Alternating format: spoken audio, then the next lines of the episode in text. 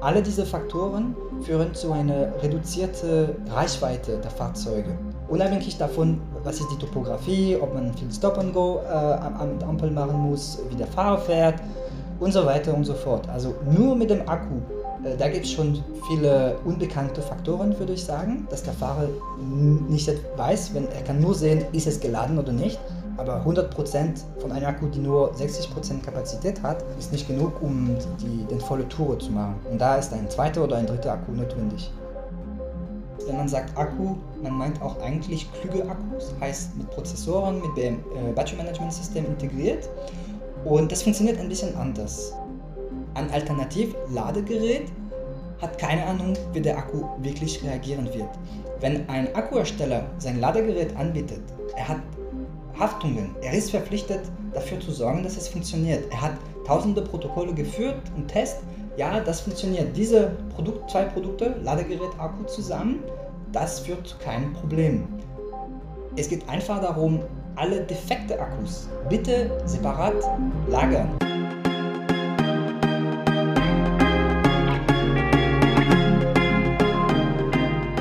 Herzlich willkommen beim Carbigo Podcast von cargobikebusiness.com. Alles rund um den gewerblichen Einsatz von Cargobikes. Vom professionellen Fahrzeug samt Ausstattung über Microhubs und Mobilstationen bis zur effizienten Nutzung und Skalierung. Mit Tina Schwarze und Elmar Kress.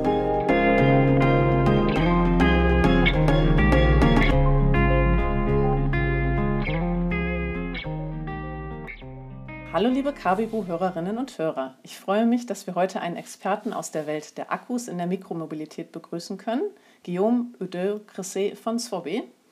Mit ihm spreche ich über Typen von Akkus, deren Klassifizierung, Einsatzzwecke und Standards sowie das Aufladen und das Recycling. Hallo Guillaume.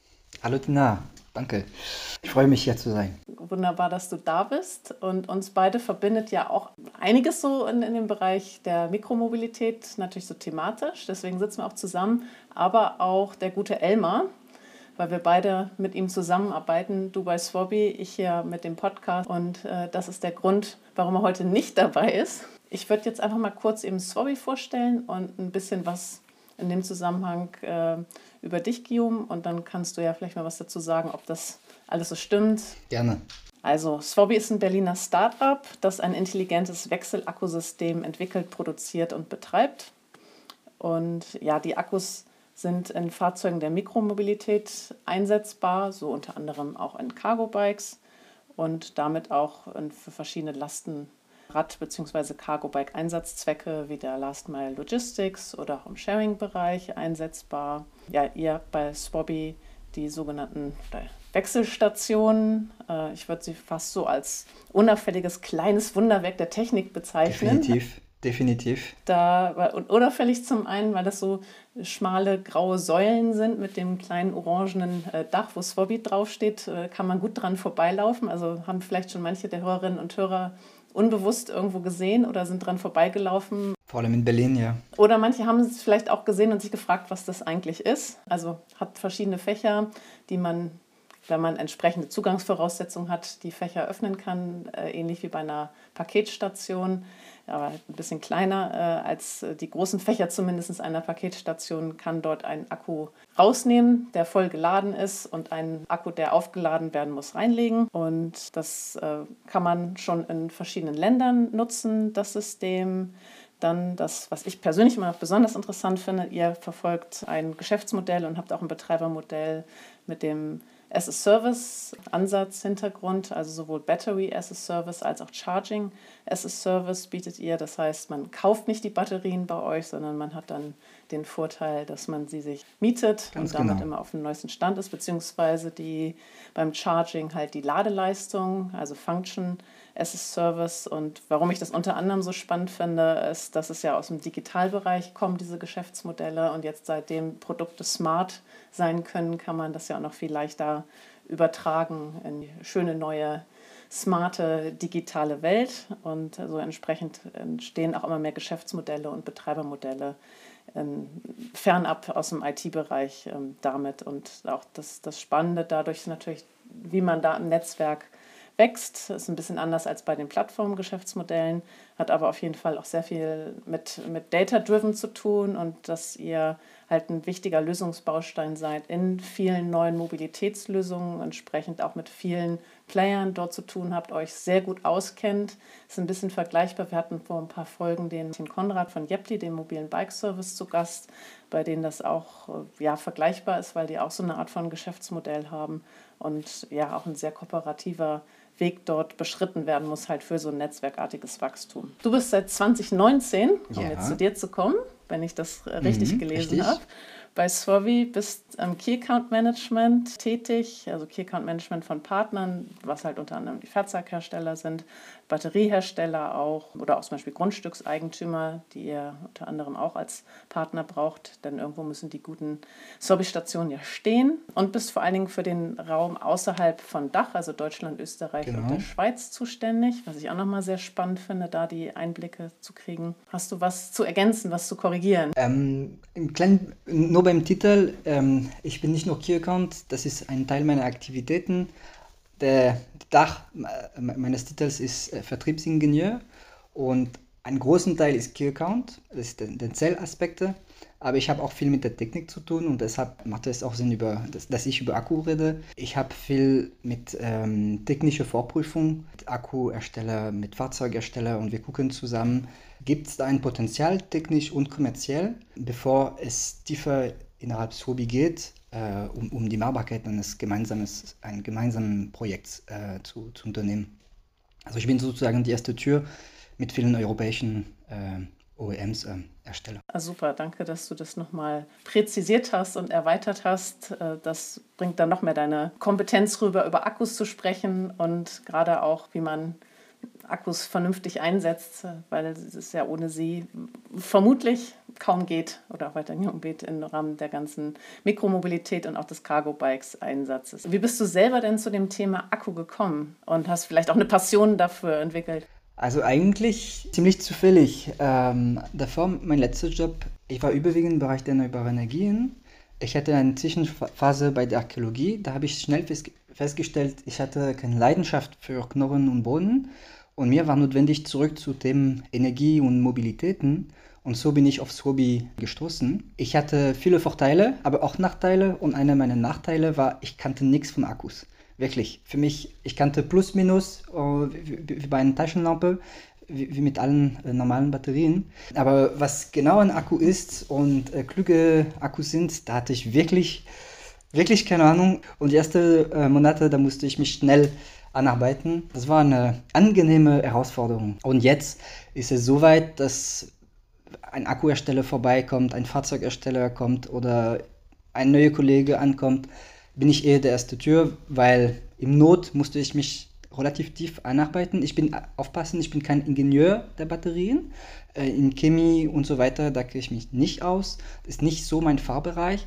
Aber ich bin eine Interface, ich bin da zwischen Fahrzeughersteller, Akkuhersteller, intern unsere Projekte im Bereich Laden, Endkunde, Bereich Logistik oder Sharing. Da habe ich eine Tiefe erreicht, die, die, mir erlaubt, relativ technisch mit allen Player fachlich über die Themen zu reden. Ja, die, die wichtige Schnittstelle dann auszufüllen und genau. entsprechend auch zwischen den verschiedenen Parteien vielleicht zu übersetzen. Genau, genau, so ungefähr. Die sich, die sich vielleicht nicht immer so richtig verstehen. Was für Akkutypen gibt es denn eigentlich überhaupt in der Mikromobilität? Also so im, im, im Privaten, wenn man an die Batterien denkt, ich habe hier mal so die klassische Doppel-A das war jetzt hier eine Batterie, aber gibt es ja auch als Akku in der Hand. Äh, die kennt fast jeder. Es gibt seit Jahrzehnten, ist alles durchstandardisiert und normiert. Also es existieren Normen, aber vielleicht reden wir später darüber. Ähm, diese Klassifizierung wie AA, A, A und so weiter, äh, bei meinem Akku gibt es nicht, also zumindest soweit ich, ich weiß.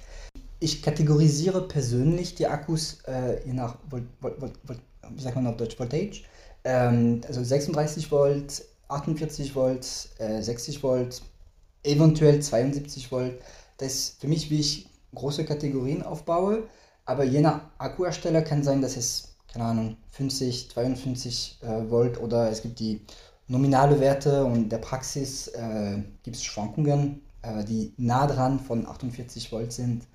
Äh, oder noch, es gibt gewisse Akkuhersteller absichtlich, die versuchen, kann, bei 30 Volt zu sein oder 40 Volt, um ein eigenes System äh, anzubieten, der nicht in, interoperabel, ähm, damit meine ich, der nicht mit anderen Systemen kompatibel ist. Also andere Motoren und so weiter. Ähm, da, aber so sehe ich diese Klasse 36 Volt für ähm, E-Bikes und Kickroller überwiegend. 48 Volt hat sich für Cargo-Bike etabliert und ist gut so, meiner Meinung nach. Und höher sind wir da mehr im Bereich äh, Moped, wenn nicht Motorräder. Äh, da braucht man mehr Strom auf einmal ziehen können, äh, damit das Ding fährt. Also ab 60 Volt oder mehr. Warum schätzt du das ein bei den Cargo Bikes mit den 36 Volt, dass sich das so eingespielt hat oder darauf oder dass es wohl ganz gut also ist? Also ein Cargo Bike 48 oder Volt. Es hat eine gewisse Kap notwendige Kapazität. Beim 36 Volt, die kenne, sind höchstens bei 700 Kilowattstunde und damit können meiner Meinung nach die, die Logistiker nicht wirklich äh, ihre Tour machen, also die 15 bis 25 Kilometer äh, am Tag mindestens äh, pro, pro Fahrer pro Tour. Das ist schwer zu erreichen. Cargo-Akkus, damit 48 Volt, brauchen mindestens 1000 Watt, sonst ist es ja eventuell für B2C, aber für B2B-Einsetzungen, wirklich für Profis, braucht man mindestens 1000 äh, Wattstunde und ähm, die, die Robustfähigkeit findet erst ab äh, 48 Volt, sonst beschädigt es irgendwie den, den Akku äh, irgendwann im, im Laufe seines Lebens. Und das sind sehr hochwertige Produkte, also es startet meistens ab 1000 Euro. Ja, schon ein, entsprechender Betrag. Da ähm, sollte man nicht zu leichtfertig genau. mit umgehen. Darauf, genau. Ja. hast du schon gerade angedeutet, so ein bisschen Richtung Einsatzzweck bei den, den Cargo-Bikes für den gewerblichen Einsatz, gerade dann ja auch letzte Meile, da die Anforderungen. Und dann gibt es ja den Bereich Sharing auch. Gibt es noch, noch andere Einflüsse von den unterschiedlichen Fahrzeugen, gerade äh, durch den verschiedenen Einsatzzweck auf einen, einen guten Akku, auf einen geeigneten Akku? Ja, also es gibt auch ähm, Sharing ähm, oder Logistikbereich. Bestimmte gewisse Merkmale sind wirklich anders, je nach ob man im Sharing-Bereich oder im Logistikerbereich. Andere, es gibt noch weitere Ansatzgebiete, wie zum Beispiel im Kunstbereich, äh, Sondertechniken. Es gab zum Beispiel eine Theaterbühne, die selbst äh, be bewegen können, könnte, äh, mit, mit einem, einem Greenback-Akku. Und das war, äh, ja, keine Ahnung, wie viel es davon gab, drei oder fünf Stück. Ähm, die waren auf den Boden gelegt. Und das ist ein Sonderfall. Da, da, daraus kann man keine Regel oder Kategorie aufbauen. Das war interessant, aber äh, mehr nicht. Ich sehe wirklich zwei Haupteinsatzgebiete, Sharing und Logistik. Im Bereich Sharing sind am wichtigsten Ergonomie. Es kann mit B2C zu tun haben, also dass der Enduser diese Akkus ähm, äh, nutzt. Ähm, dann es hat gewisse Anforderungen und äh, im Bereich äh, Schutz und im Bereich ähm, tragbar, nicht zu schwer und so weiter. Und wenn man im Bereich Logistik ist, da hat man nur mit Profis zu tun. Ähm, das heißt, das sind nicht einzelne Personen, sondern das sind Leute, die normalerweise äh, zwei, drei, fünfmal die Woche mit dem, mit dem gleichen Akku arbeiten.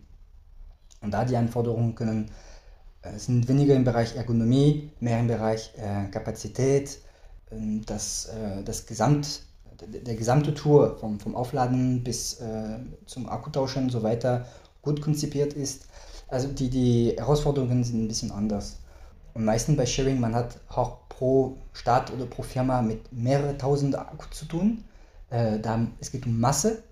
Und bei Logistiker, es kann auch sein, später gibt es mehrere tausende Fahrzeuge pro, pro, pro Anbieter, aber Stand heute, das sind eher äh, kleinere Volumen und da geht es mehr um Qualität äh, Qualität, robust, ähm, Kapazität. Äh, da, da ein, ein Akku wird äh, hochwertig behandelt und äh, äh, es gibt weniger Personen, die es nutzen, da die Qualität hat, hat eine viel größere Rolle. Ich weiß nicht, ob es deine Frage klar beantwortet. Doch, auf, auf jeden Fall. Macht schon mal Unterschiede deutlich, gerade halt zwischen Sharing und dem, dem Logistikbereich und auch diesem wichtigen Hinweis, dass es unterschiedliche Leute sind, die mit dem Aufladen des Akkus zu tun haben. Also die einen, genau. die da professioneller sind sehr wahrscheinlich im Logistikumfeld und im Sharing-Bereich es halt möglich ist, dass halt auch der private Nutzer ähm, sich um die, das Aufladen kümmert. Äh, insbesondere bei euch natürlich bei der Sorbi-Lösung wahrscheinlich ist das möglich, wenn dann der Akku gewechselt werden muss. Könnte ich mir vorstellen, dass das eine gewisse Herausforderung ist, dass der oder die Fahrerin äh, dann das auch richtig macht oder habe ich da eine falsche Vermutung? nee, nee. So ist unsere Behauptung, dass wir die beste dezentrale Ladelösungen anbieten. Wir sind noch ein Startup, wir arbeiten daran, es gibt hier und da Schwäche, sagen wir mal höflich, aber wir sind gut voran und wenn eine Station dasteht, ähm, Thema Sicherheit ist alles clear. Also da, da, da kann man sich keine, gibt es keine Sorge, sich zu tun. Auch für die Akkus, da ist alles gut. Langfristiges Leben ist ermöglicht äh, für die Akkus. Da definitiv das ist ein, eine gute Option. Also im Bereich Technik, was macht hier den Unterschied im Vergleich zu anderen ähm, herkömmlichen Ladelösungen? Es wird jede fünf Minuten wird jeder Akku bewacht und es erlaubt ein äh, Battery Management, was bei allen anderen äh, Managementsystemen nicht hat. Diese Auslesen äh, von Akkus ist ein sehr großer Vorteil. Wir können vorplanen, wir können vorsehen, wenn etwas passiert beim Akku. Ähm, andere Ladeoptionen laden mal langsam, mal schnell äh, beziehungsweise Schnellladen ist meistens ähm, interessant für einen Privatfahrer oder für berufliche Fahrer, die, die äh, schnell fahren wollen und die, nur die Zeit zählt. Aber wenn man das, das Gesamtbild in Betracht zieht, äh, Schnellladen heißt eine, es ist wie wenn man mit einem Bazooka versucht, Strom in einen Akku äh, zu bringen. Das beschädigt den Akku. Ist besser, wenn man nur den Standard laden, wenn nicht nochmal langsamer äh, geht, damit der Akku langfristig lebt. Und es gibt eine Diskrepanz zwischen dem User, der schnell gehen will und schnell gehen muss. Er kann auch nicht sechs Stunden bei der Tankstelle warten. Und den Akku, der von diesem Druck stark leidet. Und im Bereich eigentlich, im Bereich Mikromobilität, Akku ist ein Problem. Ist ein Problem, weil die Kapazität klein ist. Es ist klein, die Fahrzeuge sind klein und man kann nicht 100 äh, Kilo Akkus haben. Das ist viel, viel zu schwer. Äh, ein, ein, Auto kann mehrere Stunden fahren, es gibt kein Problem. Äh, man kann lange fahren, ohne wieder laden zu müssen. Bei kleineren Fahrzeugen ist es nicht möglich. Das ist das Problem. Aber die Lösung ist im Problem ent, äh, enthalten. Und zwar, da es so klein ist, hat man die Möglichkeit, ein komplett anderes Modell zu entwickeln. Und zwar Akkutausch. Bei meinem Akkutausch hat man die Möglichkeit, einfach einen leeren Akku gegen einen vollen Akku zu tauschen. Das ist eigentlich das Hobby-Konzept. Aber ähm, für Akkus, es ist, es ist einfach geil. Ähm, es heißt, dass der User verliert keine Zeit. Es ist eine Frage von Sekunden.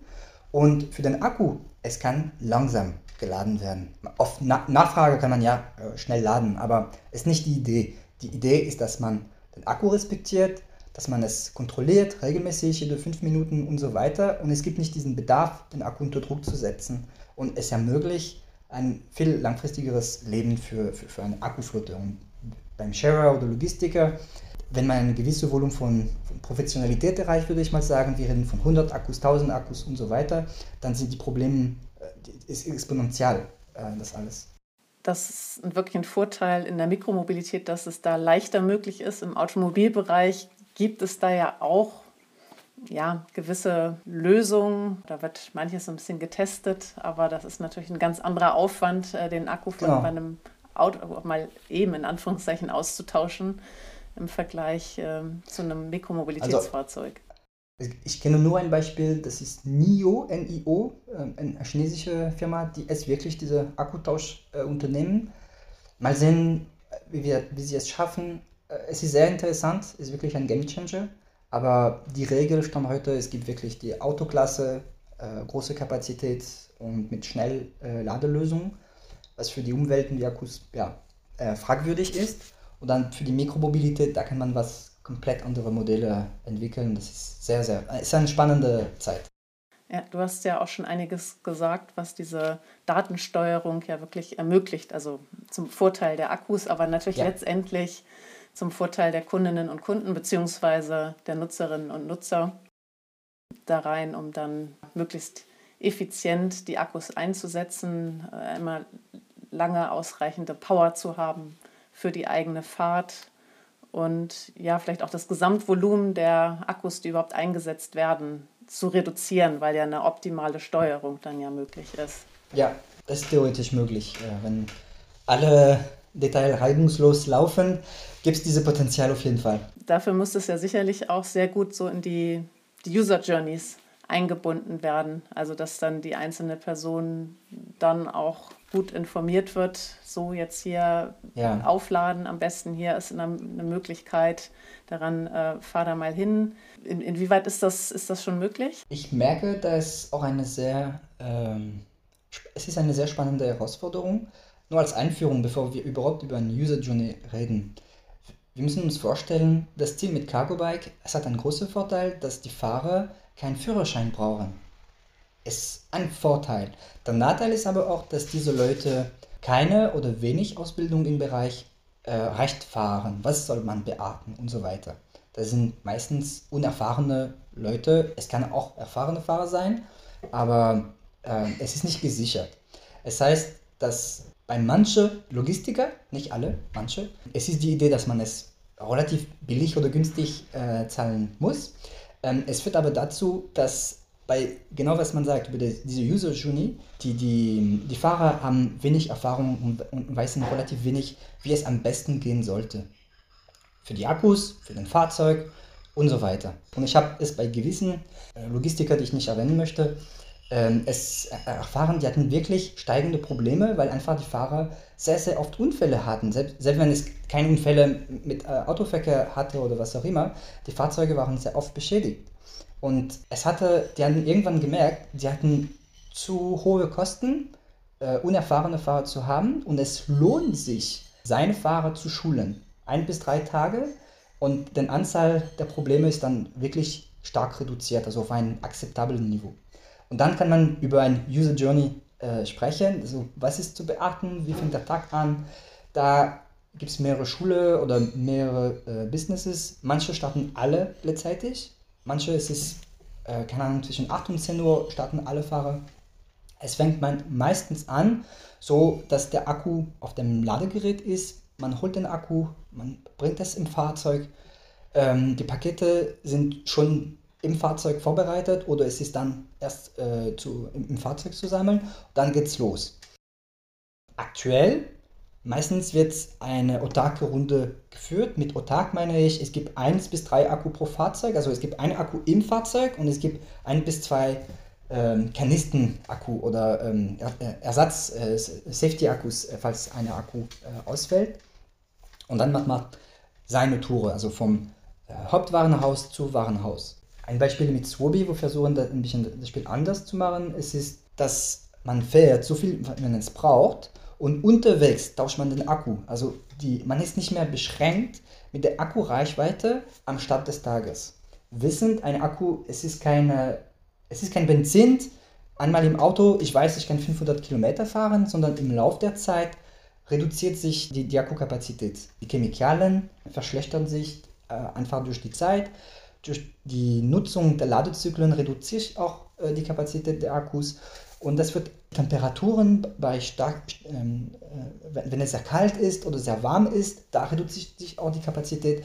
Alle diese Faktoren führen zu einer reduzierten Reichweite der Fahrzeuge. Unabhängig davon, was ist die Topografie, ob man viel Stop and Go äh, am Ampel machen muss, wie der Fahrer fährt und so weiter und so fort. Also nur mit dem Akku da gibt es schon viele unbekannte Faktoren, würde ich sagen, dass der Fahrer nicht weiß, wenn er kann nur sehen, ist es geladen oder nicht.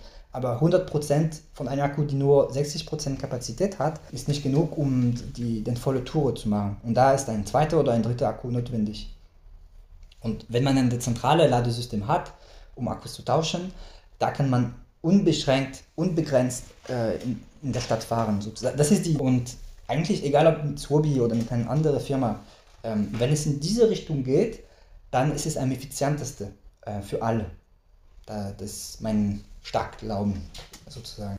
Und dann noch spannend, wie man die digitale Unterstützung halt in die entsprechenden Systeme ja. bei den, in dem Fall Logistiker halt einbinden kann. Die sind nach meiner Erfahrung da ja auch vielleicht eher restriktiv äh, Ja. oder sehr speziell von ihren Anforderungen, dass man dort selber etwas einbauen kann. Und es ist ja ungünstig, wenn die Fahrerin oder der Fahrer dann nachher noch mit dem Privathandy irgendwie ähm, selber suchen muss, wo ist jetzt hier die nächste Wechselakkustation oder sowas. Damit würden ja diese ganzen Vorteile, die du gerade skizziert hast, äh, größtenteils ja wegfallen. Also Stand heute, die digitale Werkzeuge versuchen die Lage zu helfen und schon diese Maps, äh, Tools wie Google Maps oder Waze oder was auch immer, das hilft schon äh, die Fahrer unterwegs. Es gibt auch äh, gezielt für Logistik noch weitere ähm, äh, Apps und äh, Software, die es äh, besser ermöglichen. Ähm, aber es, es bleibt gezielt auf Cargo-Bikes, elektrische Cargo-Bikes. Glaube ich, das ist noch ein bisschen entweder eine Dino- Dinosaurzeit oder ein organisiertes äh, Chaos zwischen den Ab für Fahrzeuge, den Ab zum Fahren, den Ab für Akku, den Ab zum Laden. Wir wissen, e- es existieren verschiedene Ladelösungen und das pro Akku. Äh, wenn es mehrere Fahrzeuge mit äh, verschiedenen Akkutypen, dann es ist es ja, wie, gesagt, ein organisiertes Chaos. Das heißt, es gibt eine Möglichkeit für jede äh, für jede, ja, es gibt eine Möglichkeit für jede Möglichkeit. Ein bisschen blöd. Ich weiß, was du meinst. Ja, ist äh, schönes Chaos dann. Genau. Und äh, es gibt noch nicht eine universale Lösung oder einen Anbieter, der sagt, hey, machen wir es zusammen oder ein Anbieter, der mit anderen Apps kompatibel ist. Ich habe noch keine überzeugende Lösung gefunden. Äh, vielleicht gibt es eine, aber ist noch nicht zu meinen Ohren gekommen. ist halt auch noch ein junger Bereich. Ähm, Genau. in, in der Gesamtlösung jetzt in dem, in dem Beispiel der äh, letzte Meile Logistik halt mit Cargo Bikes ran, da ist ja noch ganz vieles, was ich noch mehr standardisieren muss. Standards sind vielleicht ein gutes Thema. Haben sich da schon gewisse irgendwo gebildet, auch schon, schon international? Nicht, dass die Hörerinnen und Hörer jetzt vielleicht nachher nur denken, boah, ist äh, alles super spannend, äh, aber alles noch irgendwie super chaotisch und äh, warten wir vielleicht erstmal noch ab, bis sich da ein bisschen mehr gefunden hat. Es, es kann noch lange warten. Also ich glaube, man, man kann es mit den Ladegeräten und Akkus vom Smartphone vergleichen. Es hat keine Ahnung, 20 bis 30 Jahre gedauert, bis äh, Standarde sich umgesetzt haben. Ähm, wir sind noch da in dieser Frühphase, wo wir verschiedene Lösungen unternehmen. Und es führt aber dazu, es gibt noch keine wahre Standard bei allen Aspekten. Es gibt langsam Normen, es gibt langsam Standards äh, für die Akkusprache, äh, es gibt gewisse Normen schon in Europa, es gibt auch, äh, ähm, wir haben schon, es gibt äh, chemische Standards, die äh, langsam sich entwickeln. In China zum Beispiel, ich glaube, es sind LFP-Akkus äh, langsam die, die Normen. Äh, Es gibt viele Ausnahmen, es gibt noch viele Probleme, aber äh, ich habe es so verstanden, dass neue Fahrzeuge nur diese Akkuchemie äh, respektieren müssen. Die haben sonst zu viele Feuerfälle. Und ähm, Akkus sind so komplex ähm, und es gibt so viel zu verlieren bei einem, einem Feuerbrand. Ähm, ich glaube wirklich, Sicherheit für alle ist eine gute Priorität. Also da tut niemandem weh, wenn diese Standards sich wirklich weltweit etabliert. In Europa ist es noch ein bisschen bestritten. Ähm, es ist nicht, dass wir blöder sind, sondern auch, glaube ich, wir nutzen relativ öfter Qualitätsakku und dadurch gibt es weniger blöde Lage. Es, es, gibt, es gibt viele Brandfälle wegen äh, Lithium-Akku, wegen äh, aller möglichen Akkutypen, aber die, die, die Häufigkeit scheint mir, vielleicht liege ich falsch, aber es scheint mir relativ äh, geringer. Ähm, aber trotzdem, die, je mehr wir äh, Akkus für E-Bikes, Cargo-Bikes und so weiter haben, umso höher ist die Wahrsch- Wahrscheinlichkeit nach Brandfall.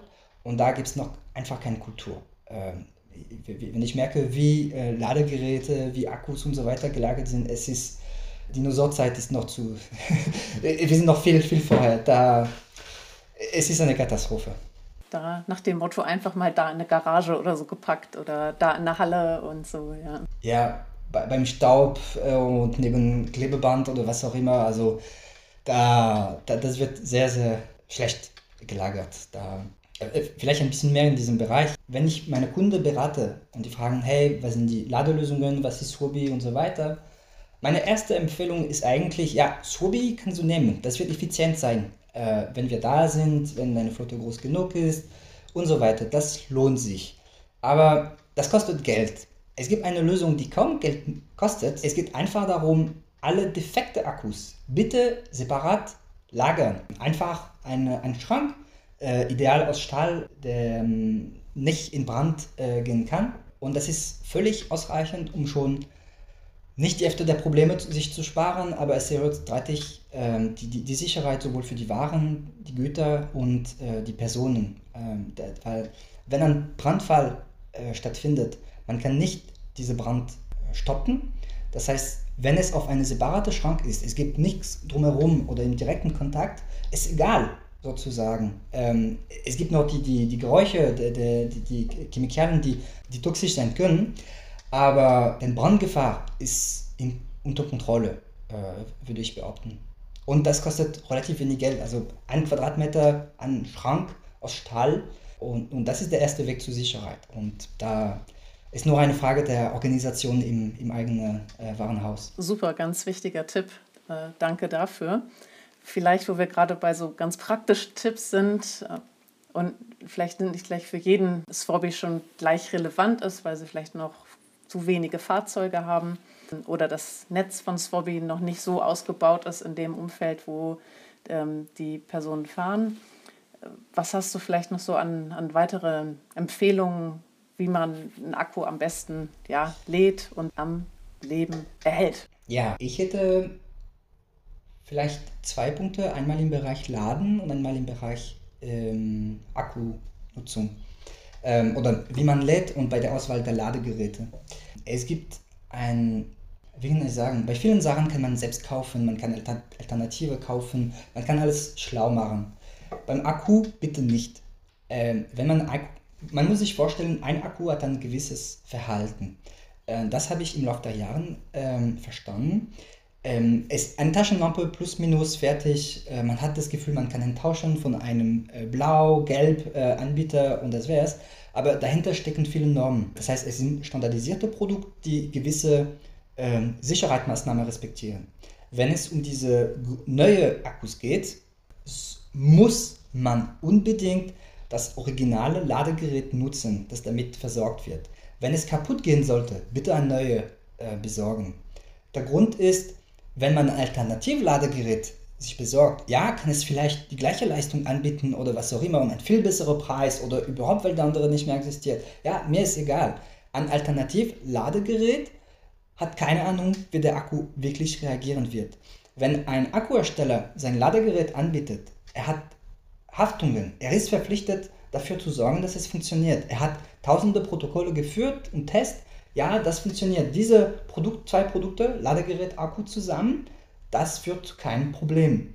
Wenn man ein neues Ladegerät einsetzt, das ist Magie. Das ist äh, da, niemand hat, äh, man hat keine Ahnung, was da passieren kann. Man bringt sich in Gefahr bei der Nutzung eines Fremdladengeräts. Also bitte Originalladegerät für das äh, gedachte Akku nutzen. Wie sollte man laden? Für die Smartphones zum Beispiel wird es empfohlen, nur zwischen 20 bis 80 Prozent zu laden, zum Erhalt ein langfristiges äh, Akku-Smartphone zu haben. Beim Akku geht es ein bisschen anders. Der Grund ist, wenn man sagt Akku, man meint auch eigentlich klüge Akkus, heißt mit Prozessoren, mit dem äh, Battery Management System integriert. Und das funktioniert ein bisschen anders. Und eine der, der Hauptmerkmale, die ermöglicht sind, ist das Balancing. Das Balancing heißt, man versucht, auch die Schwachstellen gesund zu halten. Da in Details ähm, kenne ich mich nicht genug aus, um genau zu sagen, was passiert. Ist auch eine sehr spannende Frage, aber mein Punkt zum Schluss ist, klüge Akku sorgen dafür, dass alle Zellen innerhalb einer Akku bis, ähm, gepflegt sind.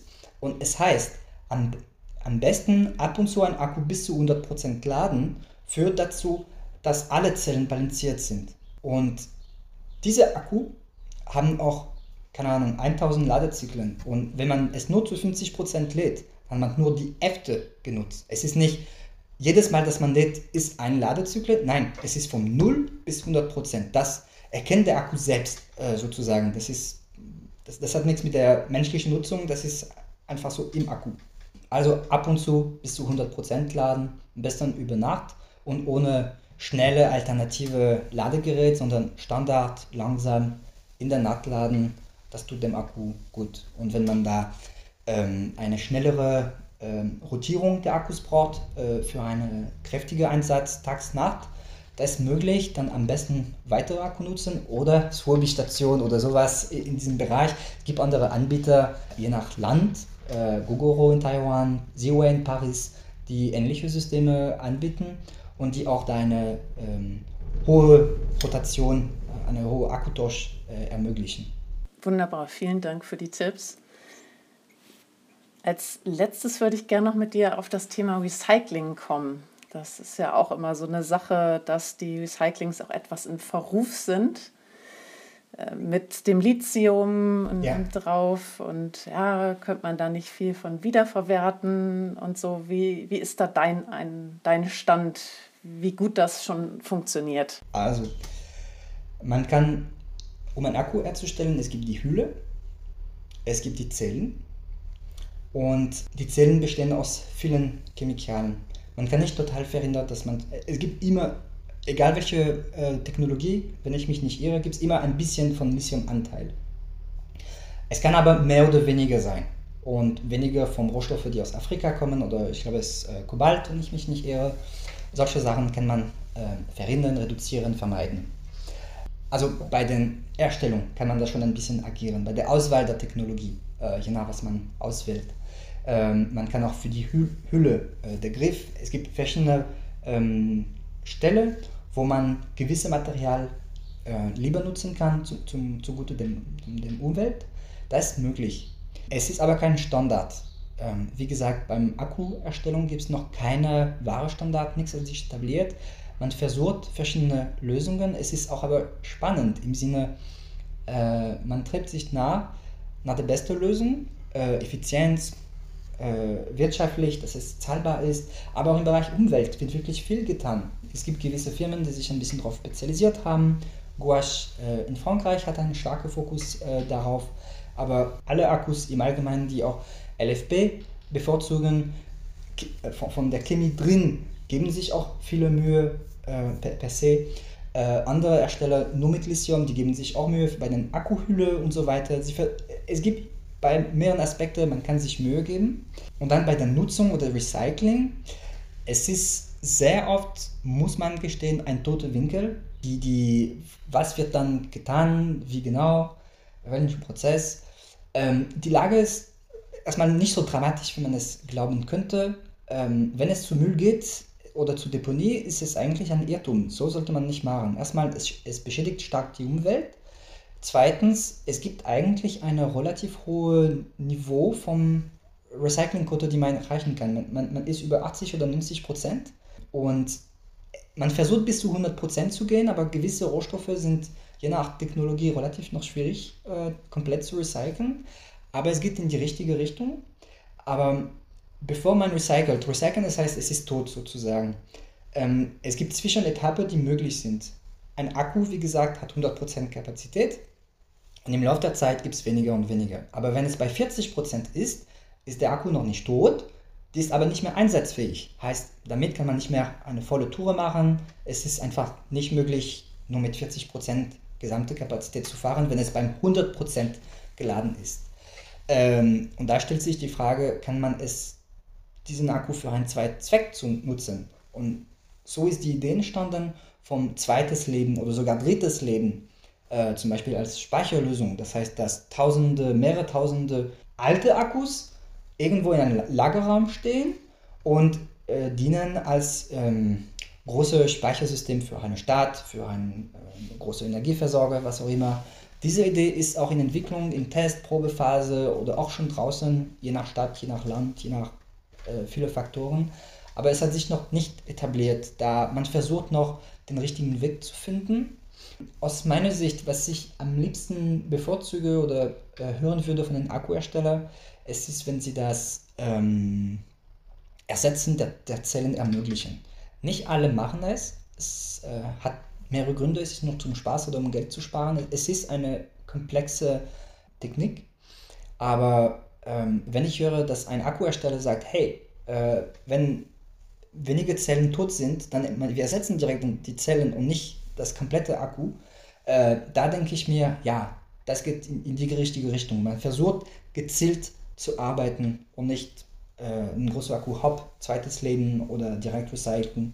Ähm, da, glaube ich, arbeitet man am besten mit dem Akku. Verschiedenste Möglichkeiten, bis dann vielleicht irgendwann wirklich nichts mehr geht. Beziehungsweise es hört sich eigentlich nicht danach an, dass davon ausgehen müsste, dass es halt dann irgendwo nichts mehr damit anzufangen ist. Sinnvolles Management und umso wichtiger, da, da auch die entsprechenden Daten zu erfassen.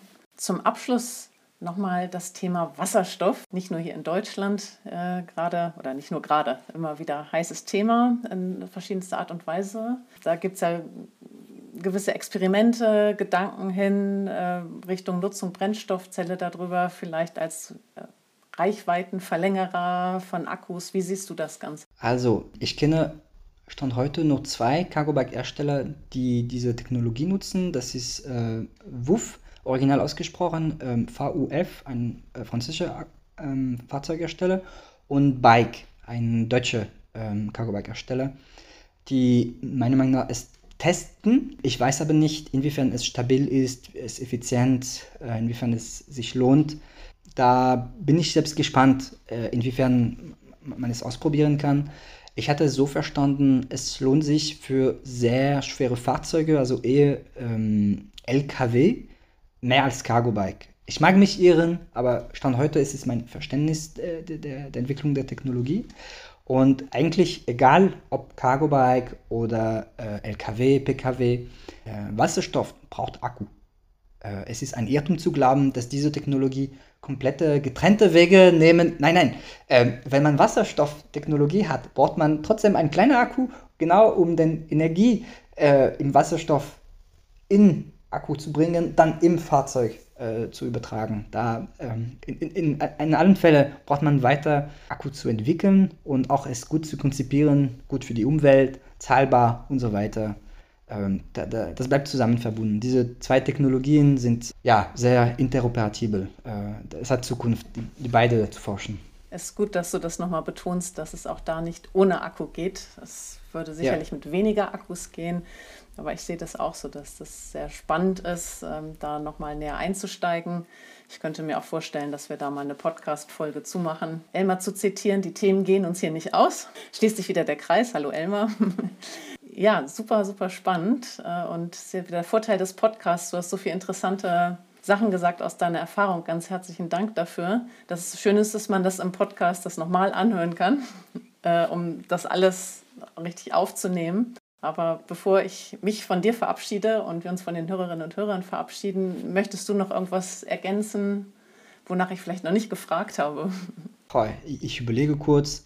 Aber also mit Nutzer und Nutzerinnen denke ich mir, ja, mehr Privatpersonen, eventuell äh, berufliche auch Zuhörer und, und Zuhörerinnen. Aktuell gibt es richtig viele gute Optionen äh, als E-Bikes, als Cargo-Bike. Ähm, es ist eine spannende Zeit und die Hauptsache ist, was will man für Routine? Ist es möglich? Ähm, erlaubt die Stadt? Hat man sichere Fahrtwege? Das sind die Hauptfragen. Ähm, die Akkuthematik es gibt Experten, die daran arbeiten. Äh, meinerseits versuche ich, dass, ähm, wenn Experten der Akkus äh, etwas entwickelt haben, dass die anderen Experten es auch ausprobieren und äh, nutzen. Daran arbeite ich. Und ich kann nur feststellen, es geht alles in die richtige Richtung und es gibt schon ab jetzt sehr zuverlässige äh, Lösungen, stabil, äh, zahlbar. Äh, da, es, es gibt die Qual der Wahl. Da ist was dran. Und auch deswegen gibt es diesen Podcast. Genau. Damit ähm, für den gewerblichen Einsatzbereich, was Cargo-Bikes angeht und natürlich alles, was es drumherum braucht, wie unter anderem die Akkus und die Container und die passende Software, Bike-Services, ähm, Datenauswertung etc. pp.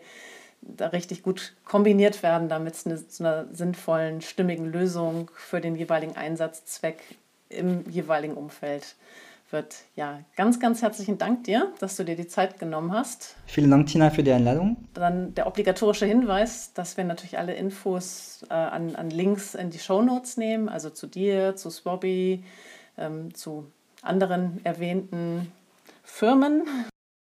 Ja, natürlich, liebe Hörerinnen und Hörer, abonniert auch gerne den Podcast. Ne? Dann verpasst ihr nicht, wenn wir zum Beispiel demnächst über Wasserstoff intensiver reden und über andere Dinge. Und dann würde ich sagen, verabschieden wir uns einfach mal. Mhm. Merci. Und äh, bis bald dann. Ja, ciao, Tschüss. ciao. Au revoir.